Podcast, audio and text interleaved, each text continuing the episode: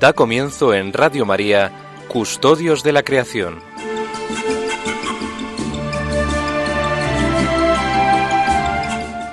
Dirigido por Lorena del Rey.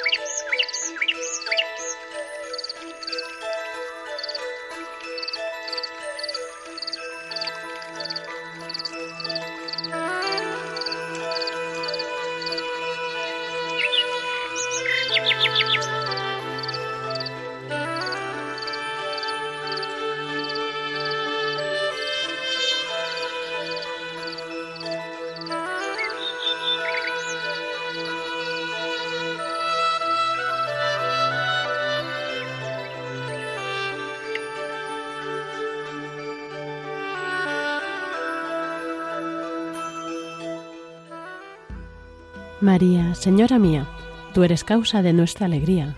Tú, María, has vivido como nadie la presencia de Dios en tu vida. Muéstranos a encontrarnos cada día con tu Hijo. Enséñanos a acercarnos a la verdad, a la vida, a la santidad, a la justicia, a la paz, al amor y a la misericordia. Enséñanos, María, a contemplar siempre la vida como un don de Dios. Enséñanos a ser como tú, María, siempre agradecida, siempre alegre, siempre llena de gracia. Ayúdanos, Señor, a ser un instrumento útil en las manos del Padre y que cada vez nuestro sean muchos los que escuchen de nuestra boca alegrías, melodías llenas de alegría.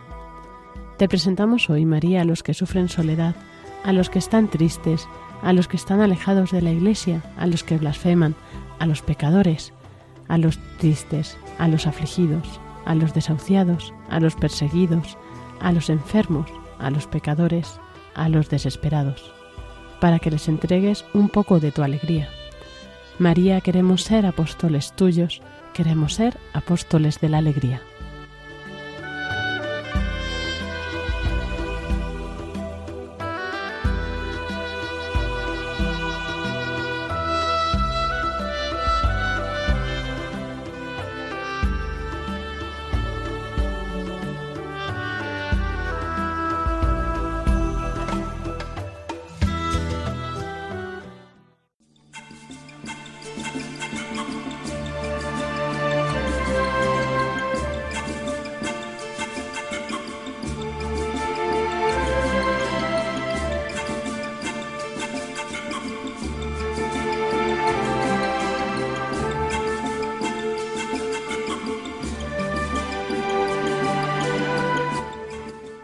A todos queridos oyentes, bienvenidos un sábado más a este programa de Custodios de la Creación. Esperemos que estéis preparados para escuchar lo que hoy os venimos a presentar.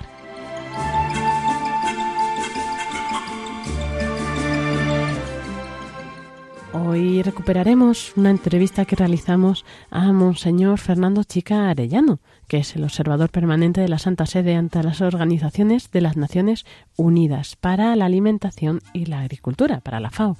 Y bueno, pues esta entrevista que realizábamos el año pasado eh, tuvo mucho fruto, ¿no? Y nos parece que es muy interesante el volver a escucharla para pues recordar todo lo que aprendimos y para muchos que sea la primera vez que la escuchéis, pues también aprovecharla. Y como siempre, comenzamos con el editorial que hoy nos trae Francisco Marcos.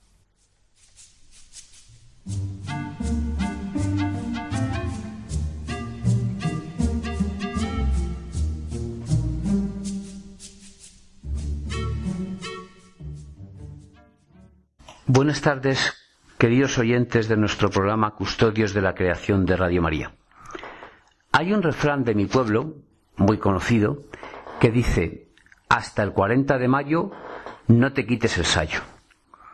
Con este refrán, lo que se quiere decir es que el mes de mayo, que parece que hace mucho calor, tiene por las noches un fresquito que es necesario tener el sayo. Es decir, que hasta el 40 de mayo, el 40 de mayo sería el 9 de junio, conviene por las noches tener un jersey, un sayo, una prenda de abrigo.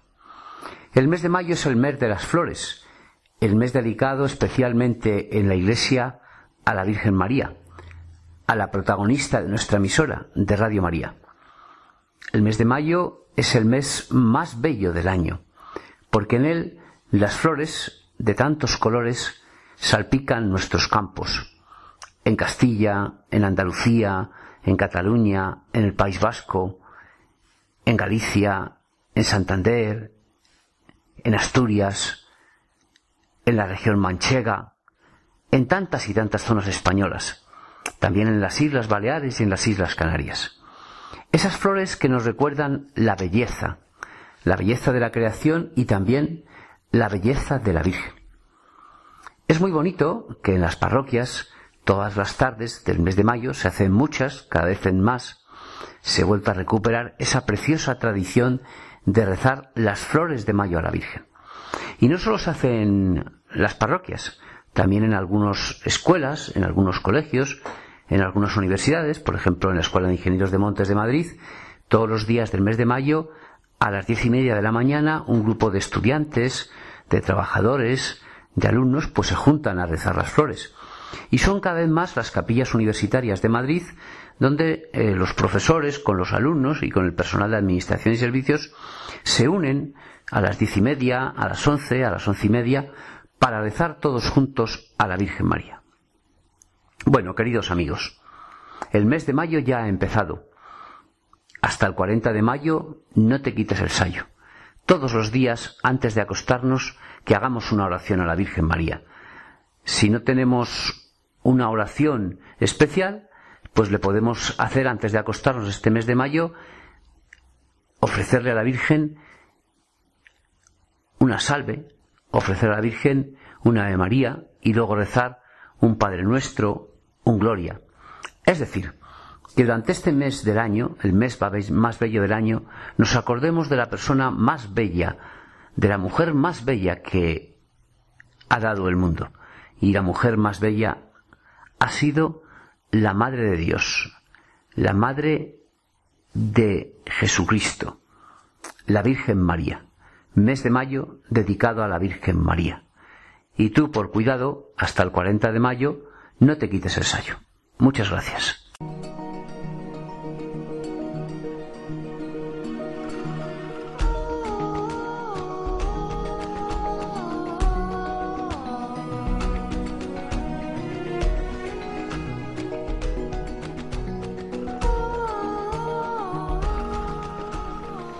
En el programa de Custodios de la Creación. Tenemos una entrevista eh, pues muy especial. Eh, vamos a entrevistar a Monseñor Fernando Chico Arellán, que es el observador permanente de la Santa Sede ante las organizaciones, las organizaciones de las Naciones Unidas para la Alimentación y Agricultura en Roma, la FAO. Y bueno, pues vamos a explicar un poco también pues con quién nos encontramos. Y bueno, antes que nada, saludarle. Eh, buenas tardes, Monseñor.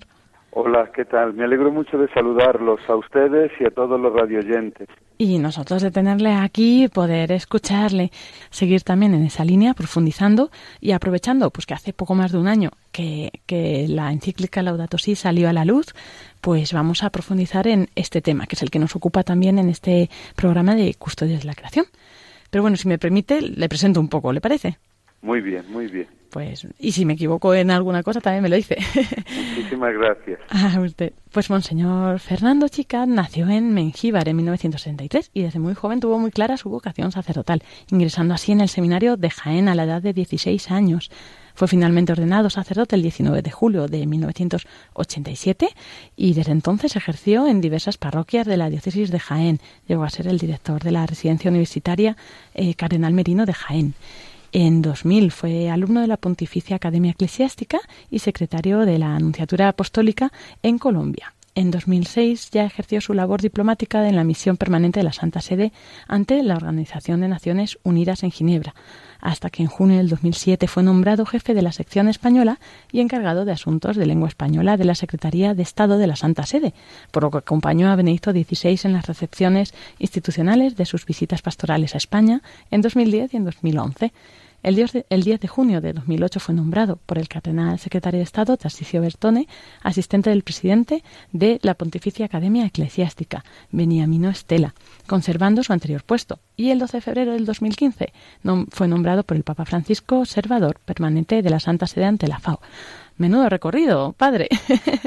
Muchas gracias. La verdad es que sí, que he estado en diversos puestos pero bueno, todo se trata de hacerlo para la gloria de Dios y, el bien de la Iglesia y a donde te mandan, pues ir con alegría y, entusiasmo, ¿no? Porque te sabes en manos de Dios y intentas poner en práctica el primero de los mandamientos, que es no estorbar. Así que no le estorbes a Dios y harás cosas grandes porque su gracia es muy generosa. Y como hizo con la Virgen, que hizo obras grandes en ellas, pues también hace con cada uno de las de las personas, de los cristianos, de los bautizados, que se ponen en sus manos con humildad y dejan que Dios sea el Emmanuel de sus vidas, el Dios entre nosotros. Y esto es bello. Es verdad que es muy importante, ¿no? Es como aceptar, acoger esa voluntad de Dios y aceptarla, acogerla con humildad, ¿no? Pues somos simples siervos y pues nada, al final hacemos lo que tenemos que hacer, ¿no? Y bueno, pues si le parece, pues eso, vamos a hacerle algunas preguntas más generales sobre medio ambiente, más concretas sobre la labor que desempeña y también sobre, sobre esta encíclica. Tengo aquí conmigo a Iván Renilla que va a, comenzar con las preguntas. Eh, muy buenas, monseñor, y bien, bienvenido y bien hallado para, para toda la familia de, de Radio María.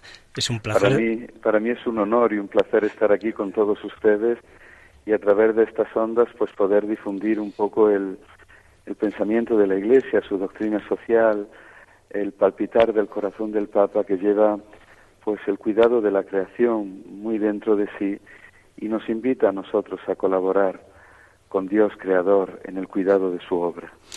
Pues desde luego es completamente recíproco, Monseñor. Es un gran honor tenerle con nosotros. Si le parece, eh, le voy a hacer la primera pregunta. Eh, usted eh, es un gran amante de la naturaleza. Eh, ¿Nos podría decir cuáles son los problemas más graves que tiene el medio ambiente en el mundo actualmente?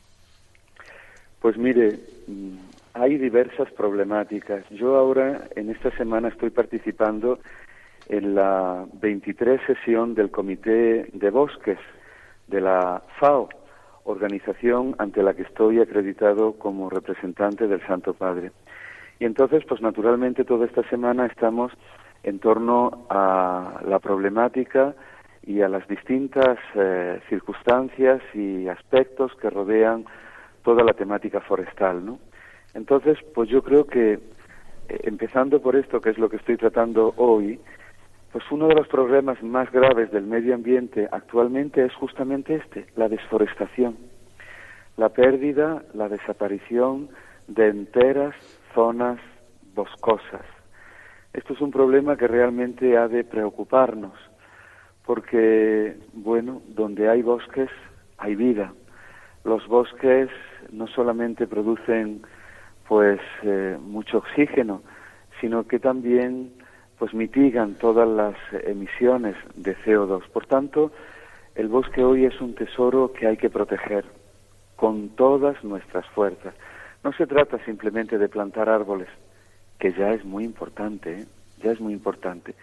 Se trata al mismo tiempo también de cuidar los que tenemos, de cuidarlos y sobre todo de hacer lo posible porque estos bosques no ardan, no ardan.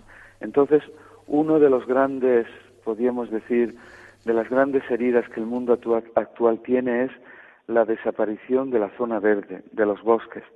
Pero junto a ello, pues también vemos flagelos tan importantes, por ejemplo, como la extensión de los desiertos o, por ejemplo, la explotación no regulada de los recursos naturales no renovables como podría ser el agua o algo tan sumamente serio como la contaminación. Y esta contaminación pues existe en diversas formas y estas formas de contaminación realmente afectan mucho a las personas. La exposición a los contaminantes atmosféricos produce, lo sabemos todos, un amplio espectro de efectos sobre la salud, especialmente, hemos de decirlo, sobre los más pobres y los más vulnerables, provocando tantas y tantas muertes prematuras. Hay mucha, hay mucha gente que se enferma, por ejemplo, a causa de la inhalación de elevados niveles de humo que procede de los combustibles que utilizan para cocinar o para calentarse. Pero también la contaminación, y, de esto todos somos testigos, ¿no? Afecta también, pues, por todas las diversas formas del transporte, de la industria, eh, de los depósitos de sustancias que contribuyen, por ejemplo, a la acidificación del suelo y del agua, a los fertilizantes eh, que muchas veces tanta contaminación y tanto daño hacen, a los insecticidas, a los fungicidas, en fin, son toda esta serie de contaminantes pues que, que se están verdaderamente multiplicando y que hacen mucho, mucho mal, mucho mal. Entonces, no digamos, por ejemplo, me viene ahora a la memoria, ¿no? Los residuos, la cantidad de desechos peligrosos que hay presentes en tantos ambientes y que naturalmente producen millones de toneladas acumuladas de porquerías, de basura, muchas de ellas, y lo debemos de decir, no biodegradables, son residuos que vienen pues de los mismos domicilios o de los centros comerciales o por ejemplo los residuos de la demolición de casas o los residuos que se producen en las clínicas o los residuos electrónicos o los residuos eh, tóxicos radiactivos. En muchos sitios vemos acumuladas y esto los que hemos girado por el mundo, los que hemos paseado por todo este mundo y hemos ido de un lugar a otro, vemos esas, esos auténticos, podríamos decir, depósitos de porquería. Y entonces en muchos lugares del planeta vemos que la vida ha desaparecido y se acumulan las basuras. Por ejemplo, hablando con personas ancianas, empiezan a, recordarte lo que era su niñez y añoran ellos por los paisajes de otros tiempos que ahora por desgracia se ven inundados, inundados de detritus, de, de basuras, ¿no? De residuos industriales, de productos químicos, de aguas contaminadas, en fin, el mundo está herido en tantas y tantas partes. ¿Y sabe usted, señor Iván, quién son los más perjudicados? Esto es lo triste. Los pobres. Los pobres que no tienen forma o que tienen muy pocas formas de hacer frente a toda esta serie de, de lacras, de, flagelos, de contaminación, de humos por doquier. Por eso sería tan importante, yo pienso, ¿no? La inversión en, en, en todo lo que puede ser una investigación para ver cómo se podrían buscar fuentes de energía limpia, de energía renovable, por ejemplo, la energía solar, la energía eólica, investigar por ahí, para que nuestro mundo verdaderamente, yo digo, vuelva a ser otra vez ese, ese jardín, ese jardín que Dios, que Dios pensó cuando lo creó, que Dios pensó cuando lo creó.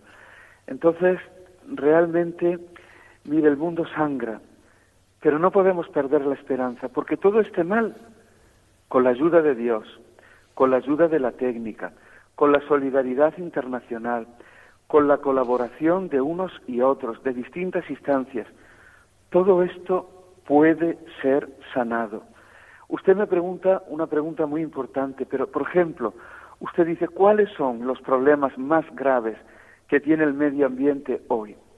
Y a mí me viene, aparte de todo esto que he dicho, porque podríamos estar hablando una vida, por ejemplo, otra cosa tan verdaderamente importante que es la diferencia tan enorme que hay al acceso a los recursos naturales. Mientras hay gente que tiene abundancia de todo, hay personas que solamente tienen lágrimas, dolor e indigencia. Por tanto, no hay una ecuanimidad en la distribución de los recursos. Aparte, podríamos comenzar a hablar de nuestros comportamientos, ya los privados, no vamos a hablar de los públicos, de los industriales, que ya he citado algunos. Podríamos pasar ahora a lo que yo, como persona privada, en mi área, en mi área personal, hago irresponsablemente. Por ejemplo, el agua que malgasto, la comida que tiro, la energía que no ahorro, el uso que hago mal del transporte. ¿Cuántas veces tomamos el coche por una simpleza y podríamos ir andando y no utilizamos el coche con lo que contamina? En fin, aquí cada uno podría tomar la palabra y seguramente podría comenzar a decir las formas irresponsables con las que él está infligiendo una herida a nuestro planeta. Ciertamente, Monseñor, nos ha hecho un espléndido recorrido por un montón de problemas y todos derivados realmente de un origen común que es el, el no respeto a la naturaleza y no solo a la naturaleza, sino a todos los integrantes de la naturaleza, incluidos nosotros mismos, los hombres, que formamos parte de ella. Y eh, cuando habla usted del ejemplo de este señor anciano, mayor, que tenía añoranza, tanto que se habla de la memoria histórica, pues sería muy interesante también hablar de la memoria ecológica y de la memoria medioambiental, de aquellos mm, eh, lugares que realmente fueron unos auténticos vergeles en un tiempo y que en pocos años pues se han mm, transformado, por ejemplo, en un cúmulo de cemento, exactamente, en una cantidad de hierros a veces donde la belleza no aparece en ninguna parte, solamente en el corazón de las personas pobres que habitan esos enjambres, esas colmenas, sin ningún tipo de mirada a la humanidad que hay dentro. Y eso era antes, pues usted lo ha dicho, un vergel, un bosque, y se ha transformado en un hormiguero, ¿no? ciertamente, monseñor. Pues muchísimas gracias. Le, le paso ahora con mi compañera, con Lorena con todos los problemas ¿no? que mencionabas, venía a mí el que al final todos tienen algo en común, ¿no? ese origen, esa raíz, y es que creo que es la, la crisis interior del hombre, ¿no? ese egoísmo que es lo que al final provoca ¿no? que, que no se cuide la naturaleza, que no se respete, que no se vea esta para los demás. Por ejemplo, como con el problema del hambre, como, como comentaba, pues yo creo que eh, actualmente pues pocas personas podrán hacer una valoración tan certera como la, suya en el tema de la alimentación en el mundo. Eh, ¿Cuáles son las raíces del hambre en el mundo? Bueno, pues las raíces del hambre en el mundo son, podríamos decir, eh, variopintas. Sería ingenuo pensar que una lacra como es el hambre, pues tiene simplemente una única causa, una única motivación. Es un entramado, un entramado de, podríamos decir, un entramado de raíces. Por ejemplo, yo pienso ahora, en la hora actual, que a todos pues nos aflige, ¿no? Las guerras, los conflictos armados, por ejemplo, la primera que me viene a la cabeza como raíz del hambre. Donde hay guerra, naturalmente las personas no pueden dedicarse a cultivar, a cuidar la tierra, a producir. Pero junto con eso podríamos seguir enumerando causas. La pobreza, esa pobreza que en algunos lugares es auténtica miseria que impide a las personas acceder a los alimentos, que no tengan acceso a un bien tan precioso, tan unido al primero de los derechos que todo tiene, que todo hombre tiene, que es el derecho a la vida, como es el derecho a la alimentación, porque son pobres. Por ejemplo, los cambios climáticos que hoy tanto nos asolan, un huracán, un tsunami, una sequía, y que hace que esa tierra pues, pues, pues no produzca, que esa tierra no dé el fruto. Por ejemplo, otra raíz, la falta de tecnología que hay en tantos países, esa falta de tecnología que impide que muchas personas no puedan producir, o por ejemplo, no puedan almacenar lo producido o no puedan transportar lo producido. Por ejemplo, otra causa del hambre también, las, las, el uso de las ayudas, ¿no? Muchas veces hay ayudas que llegan a países, a personas, y que la ayuda, en una medida, pues tiene un valor fundamental, que te ayuden. Pero si esa ayuda no va bien medida, esa ayuda eh, se extrapola, pues entonces hacemos que las personas se acostumbren a vivir subsidiadas y no tengan o la capacidad o no tengan eh, eh, el deseo de aprender a producir. Es un fenómeno muy complejo, lo del tema de las ayudas, que hay que saber estudiar muy bien. El hambre tiene, he dicho algunas, podríamos seguir enumerando, raíces variopintas. Muchas veces esas raíces tienen un factor común, que es que el corazón del hombre está herido por el pecado.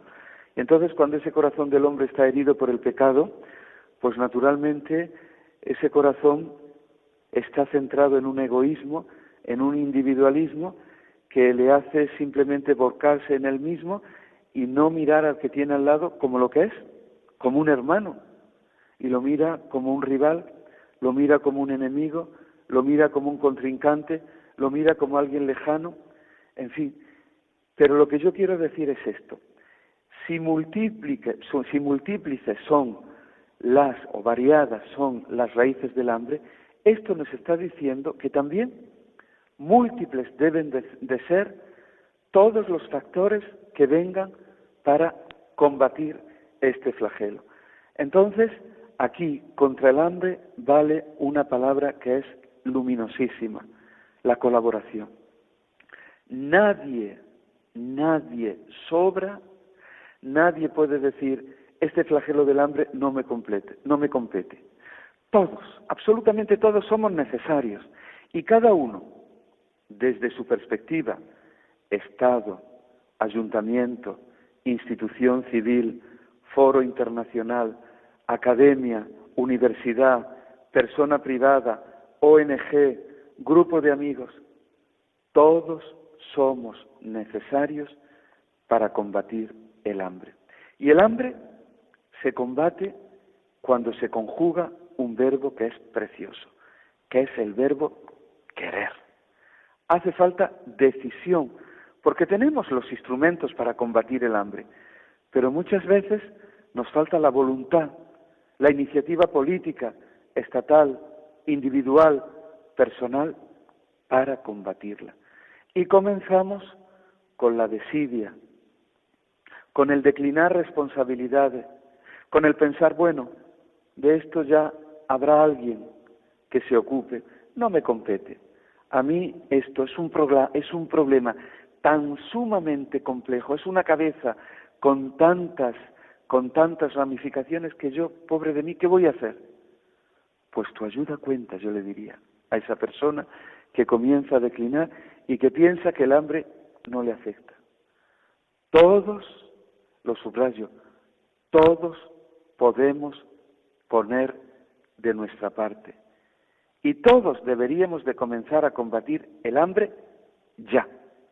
Y lo primero que deberíamos de hacer, y yo invito, lo hago de corazón, con mucha humildad, de verdad, porque yo no soy maestro, me pongo al nivel de todos los que me están escuchando. Puede ser un anciano, puede ser un enfermo, puede ser un joven, puede ser un niño. Todos podemos hacer algo.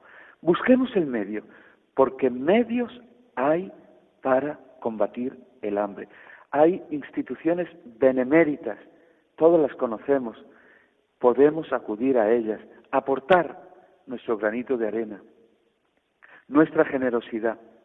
Lo importante es que entre todos decidamos dar lo mejor de nosotros mismos para que hoy, en pleno siglo XXI, cuando hay tantísimos avances técnicos, tantos medios tecnológicos, es un auténtico escándalo que haya casi 795 millones de hermanos nuestros, de ellos 160 millones de niños que pasan hambre.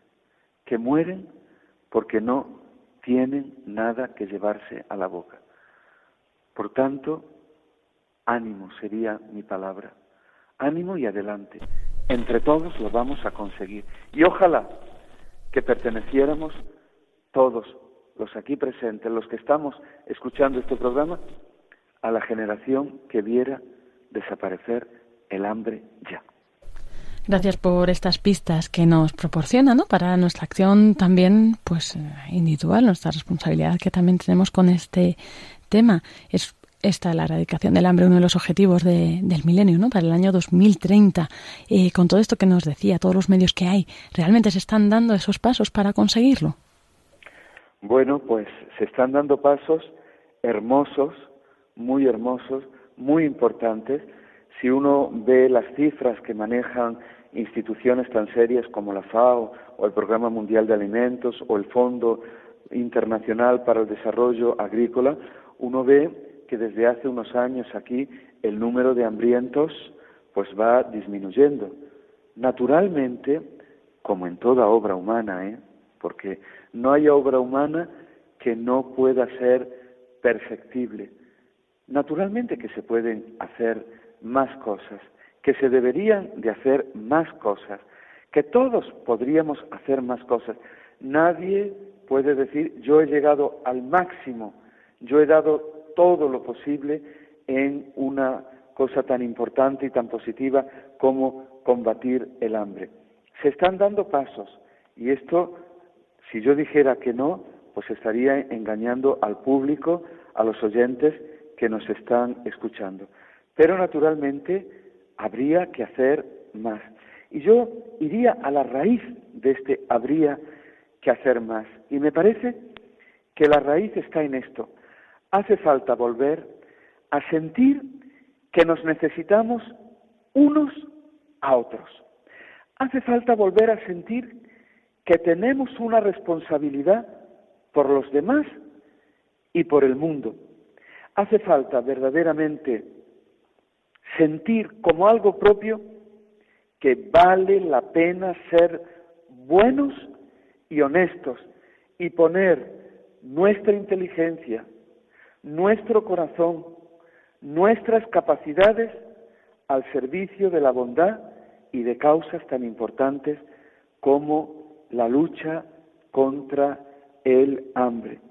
Ya hemos tenido todos mucho tiempo de degradación moral, ya hemos visto lo que significa burlarse de la ética, de la bondad, de la fe, de la honestidad. Pues bien, yo creo que ahora llegó ya hoy la hora de advertir que no podemos seguir siendo hombres y mujeres superficiales y que cuando lo hemos sido, en todos los planos, estatales, internacionales, civiles, económicos, sociales, cuando el hombre se ha dado a la superficialidad y al egoísmo, lo único que ha cosechado es dolor y lágrimas. Entonces, ya ha llegado el tiempo de abandonar los intereses mezquinos, los intereses sesgados, ha llegado de verdad la hora de renunciar al mal, al devolver mal por mal, a la ley del talión. Ha llegado ya la hora, yo creo que ya ha llegado la hora de aparcar la violencia, la crueldad y de desarrollar todo lo que pueda ser una verdadera cultura de la virtud en todos los campos, en todos los campos. Y por lo que a mí compete y de lo que yo me ocupo, ha llegado ya la hora de desarrollar una verdadera cultura del cuidado del ambiente, del esmero por el ambiente. Yo me acuerdo, por ejemplo, y lo quiero compartir con todos los que me oyen, por ejemplo, me viene ahora a la cabeza el ejemplo de Santa Teresita del Niño Jesús. Esta figura tan luminosa, esta figura tan emblemática, esta figura tan hermosa. Esta figura de Carmelita descalza nos invita a todos a, practicar lo que ella llamaba el pequeño camino del amor, a no perder la oportunidad de una palabra amable, de la importancia de una sonrisa, de un gesto siempre lleno de paz, siempre lleno de amistad. Yo creo que a esa ecología integral a la que nos invita con tanto tesón nuestro Santo Padre, el Papa Francisco, esa ecología integral también está hecha de pequeños y de simples gestos cotidianos, esos gestos de verdad que rompan ya de una vez con ese comerciante que todos llevamos dentro, donde todo lo miramos desde un punto de vista utilitarista, pragmático, donde el interés ha hecho que el amor muera. Acabemos de una vez por todas con la lógica de la violencia, del aprovechamiento verdaderamente casi devorador, de ese egoísmo rampante, de ese consumismo exacerbado, de ese maltrato al medio ambiente que tanto mal ha causado. Y volvamos, volvamos al camino del amor, ese camino que está verdaderamente tejido por pequeños gestos de cuidado recíproco en todos los campos, también en el civil, también en el político, donde se manifiesta en pequeñas iniciativas, esas iniciativas que se llevan a cabo en las ONGs, en las asambleas locales o en las mismas familias, iniciativas que están impregnadas de amor, de un amor que tiene caras tan hermosas, tan variopintas, porque la caridad es un río que no acaba y que puede afectar a todas las relaciones, entre los individuos, entre los estados, en las relaciones civiles, sociales, políticas, culturales. La civilización del amor de la que hablaba Juan Pablo II, que volvió a retomar con tanto ahínco Benedicto XVI y que es también la bandera del Papa Francisco. Yo digo, el amor social es la clave de un auténtico desarrollo y lo digo basado en el pensamiento de todos estos pontífices. El amor, el amor social, que no es un mero sentimiento, sino que es un motor que mueve conciencias, que mueve estados o que debería de moverlo y que debe mover también nuestros corazones para detener de una vez por todas esta degradación ambiental y poner en el centro la cultura del cuidado que impregne toda la sociedad. Hagámonos todos instrumentos, de ese Dios creador. Colaboremos con Dios en el cuidado de la creación, esa obra suya, y todos podemos hacerlo de una forma o de otra. No todos estamos llamados a trabajar en la política, pero los que trabajen en ella, que lo hagan con conciencia recta y con un amor que no conozca la fatiga. Y nosotros, allá donde estemos, en la familia, en la escuela, en los conventos, en las casas de formación, en cualquier parte, movamos nuestra vida por el motor del amor, un amor que viene de Dios, que Él nos lo regala que lo pone en nuestras manos para que nosotros podamos ser imágenes suyas de un Dios que es todo amor. Y lo seremos si con su ayuda, con su gracia, nos decidimos a colaborar con Él. Monseñor, me ha impresionado enormemente una cifra que ha dado usted, no en esta pregunta, en, esta respuesta que ha dado, sino en la anterior, la de más de 160 millones de niños que padecen hambre y sufren y, y que lloran y que lloran porque no tienen nada que comer, eh. niños que no han alcanzado la estatura que debieran a su edad, niños que no tienen el peso que debieran. ¿Por qué? Porque le faltan micronutrientes, porque le eh. faltan vitaminas, proteínas, porque le falta en definitiva amor. Efectivamente, monseñor son mm, víctimas de la desnutrición y por tanto víctimas de, de por decirlo así, es así, debemos reconocerlo, nuestro egoísmo. Eh, yo he pensado en esa cifra y es que fíjese, monseñor, son casi, no casi, tres veces y media la población española. Es decir, eh, casi cuatro veces la población española. Es, es verdaderamente una cifra impactante. Señor Iván, ¿sabe usted lo que pasa? Es que en este mundo nuestro, el mundo del microondas, el mundo del móvil, el mundo del ordenador, el mundo de los coches a gran velocidad, el mundo de los aviones supersónicos, el mundo de las noticias que cambian a una velocidad increíble en esos Twitter que se van produciendo cada instante cabeceras de noticias que hoy tienes una noticia, mañana ya no, hay otra, otra, otra. Hemos pensado que los pobres son números, son simplemente páginas de periódicos, son imágenes en un plasma de un ordenador o de una televisión. Y no, esos 160 millones no son estadísticas, son personas humanas, hombres y mujeres como nosotros, que tienen nuestro mismo ADN, que tienen sangre como nosotros, que lloran como nosotros, que tienen historias como nosotros, que tienen familia como nosotros, pero que no tienen futuro, porque tienen hambre. Y son personas reales, no son cifras, no son datos, son sujetos reales.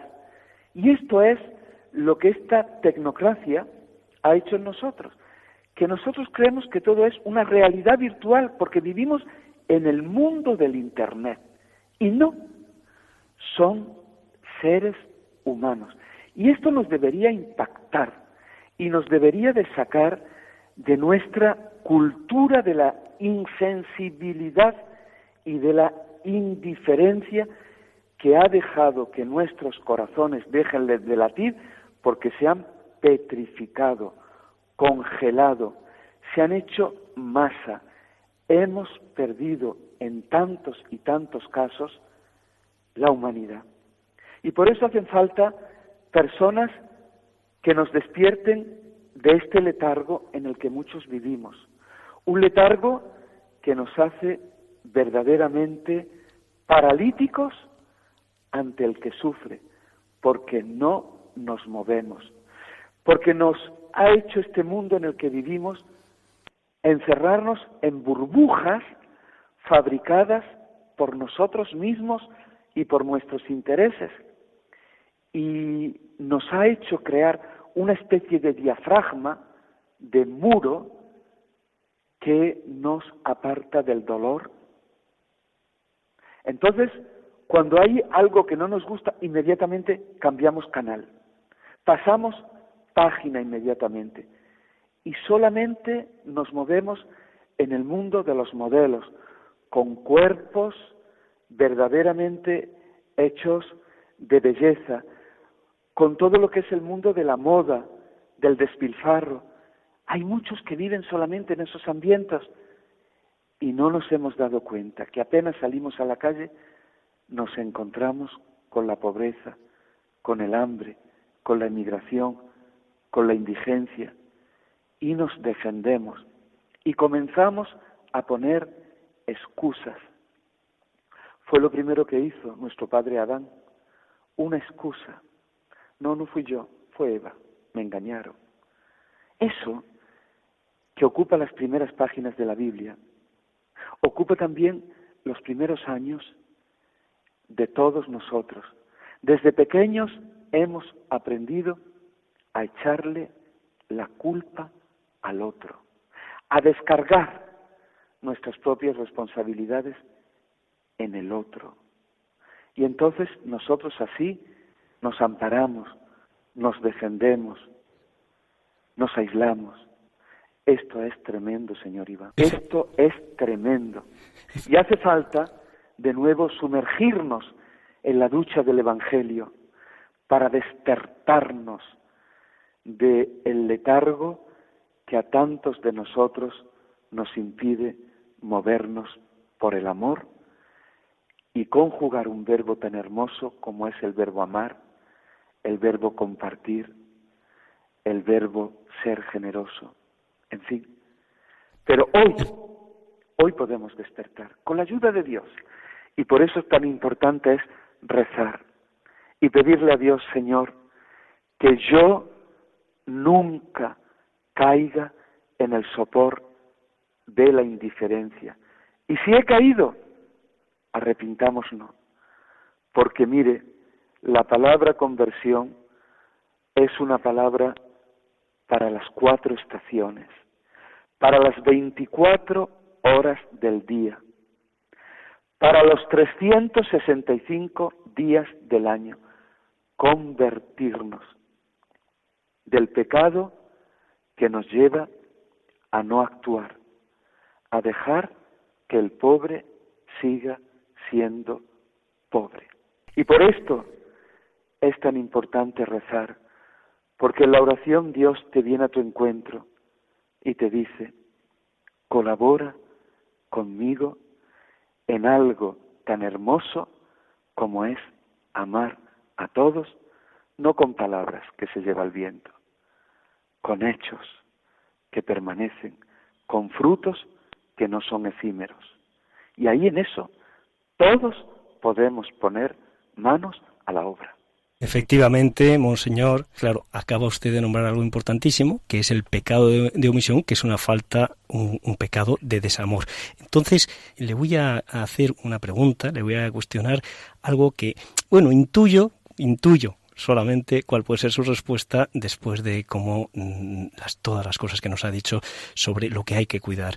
Su santidad, el Papa Francisco, nos ha dicho a todos los católicos, al inicio de su pontificado, sean custodios, cuiden la familia, cuiden la naturaleza, cuiden a los niños, cuiden a los ancianos.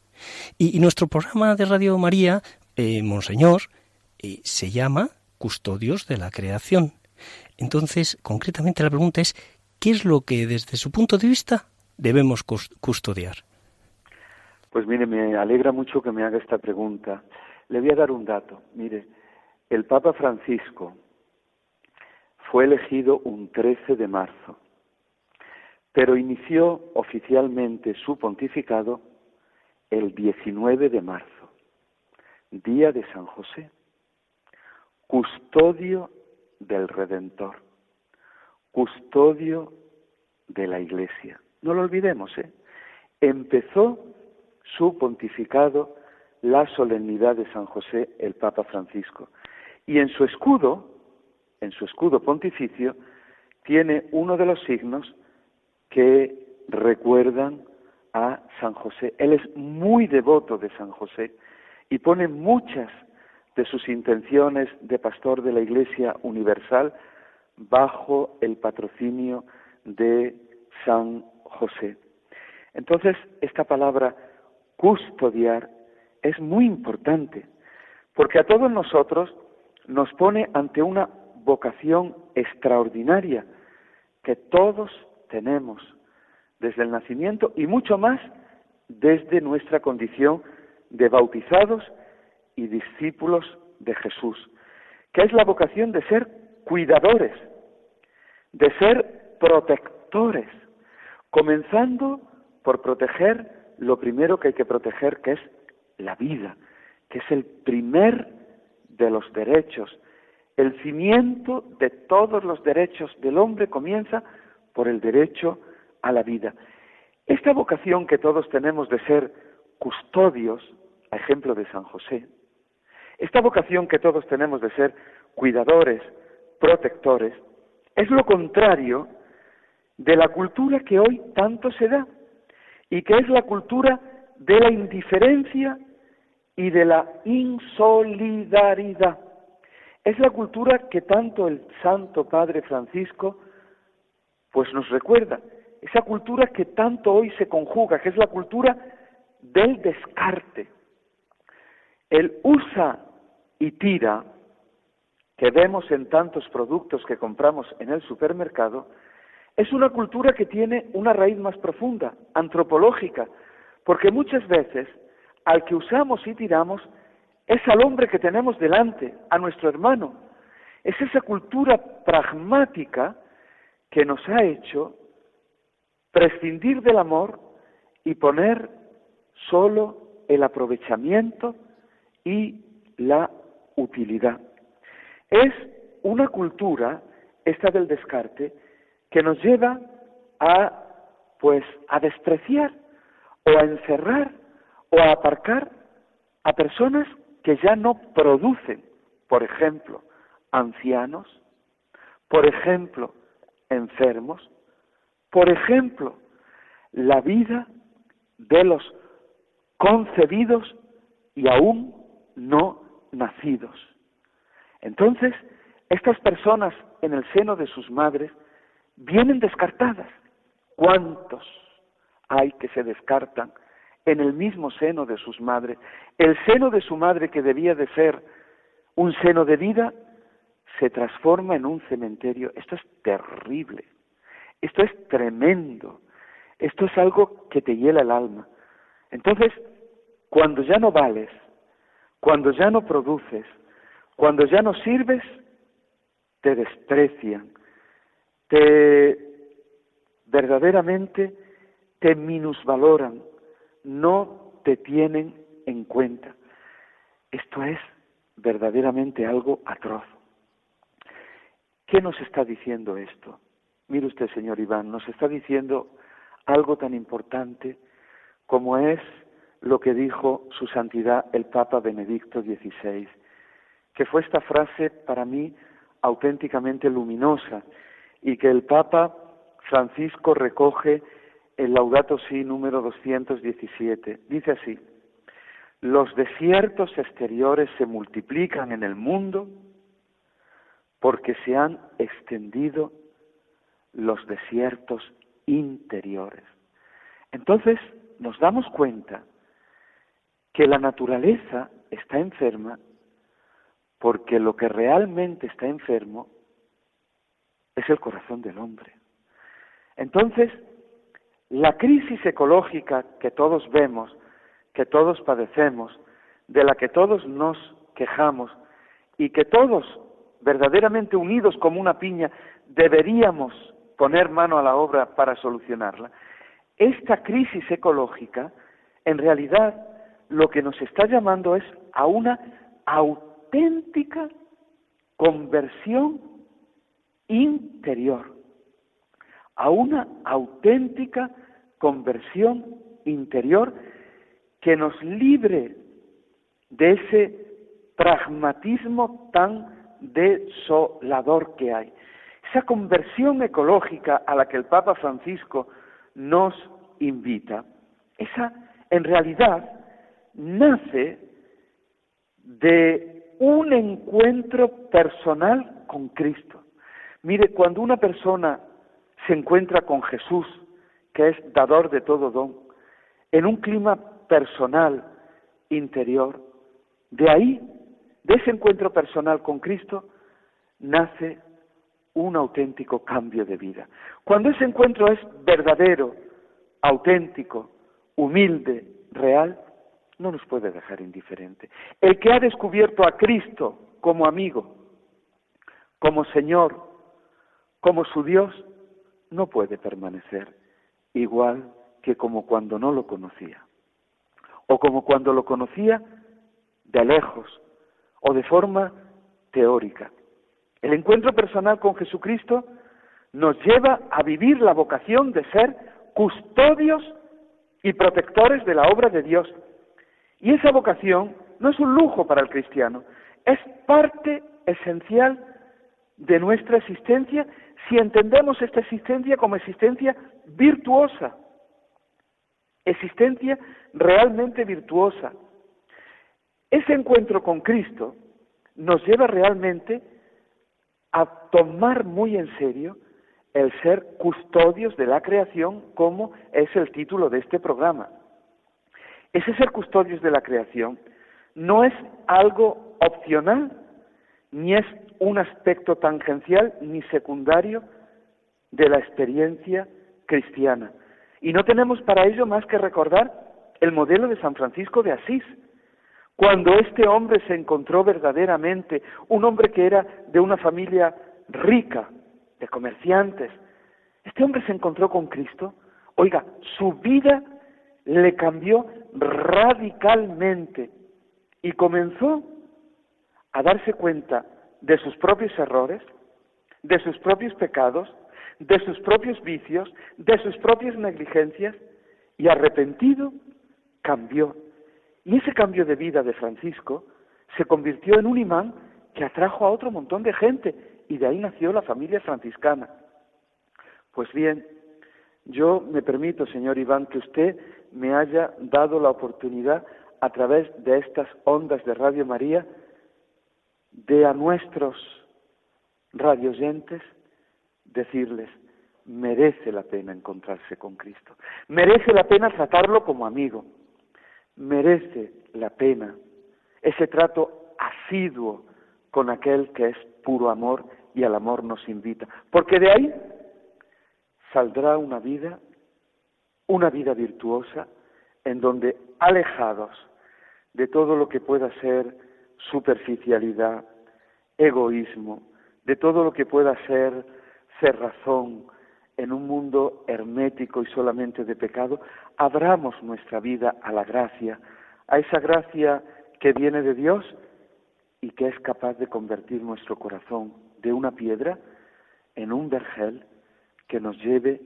a por donde pasemos a dejar el reguero del amor que recibido de Dios nosotros no tenemos otra labor que transmitirlo, compartirlo y irradiarlo.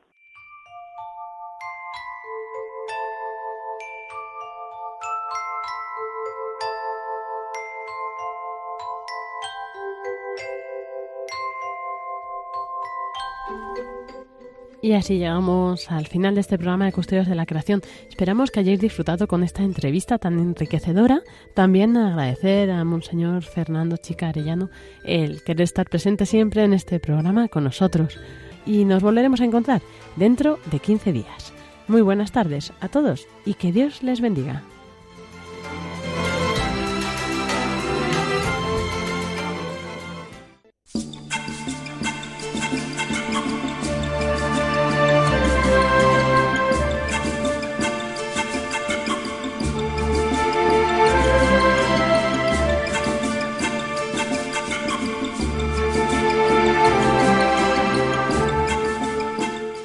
Acaban de escuchar el programa Custodios de la Creación, dirigido por Lorena del Rey.